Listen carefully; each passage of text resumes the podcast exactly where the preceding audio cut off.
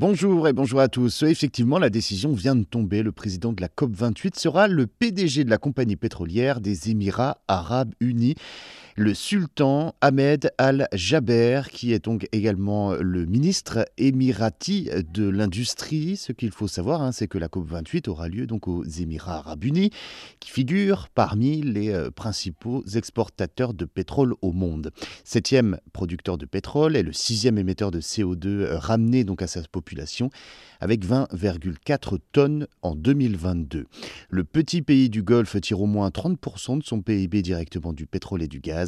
Ahmed Al-Jaber assure qu'il apportera donc une approche pragmatique, réaliste et axé sur les solutions. Il plaide pour une sortie progressive des hydrocarbures et s'est engagé donc euh, à atteindre la neutralité carbone en 2050. Il s'agit du premier PDG à présider une COP. Le sultan Al-Jaber dirige la compagnie pétrolière nationale depuis 2016, mais aussi euh, Masdar, l'entreprise émirati d'énergie renouvelable.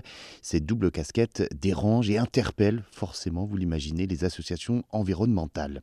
En quelques années, euh, le sultan Al-Jaber est devenu euh, l'une des figures de la lutte contre le changement climatique aux Émirats arabes unis. Il avait pris d'ailleurs les rênes des délégations émiraties lors des euh, précédentes COP.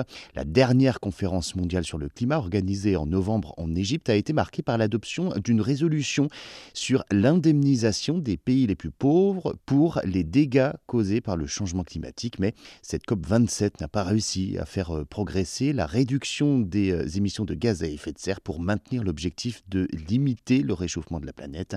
La prochaine édition se tiendra à Dubaï du 30 novembre au 12 décembre 2023. 140 chefs d'État et des chefs de gouvernement sont attendus, accompagnés de près de 80 000 délégués. Cette COP est très importante car elle sera l'occasion du premier bilan mondial et de l'évolution de la mise en œuvre de l'accord de Paris.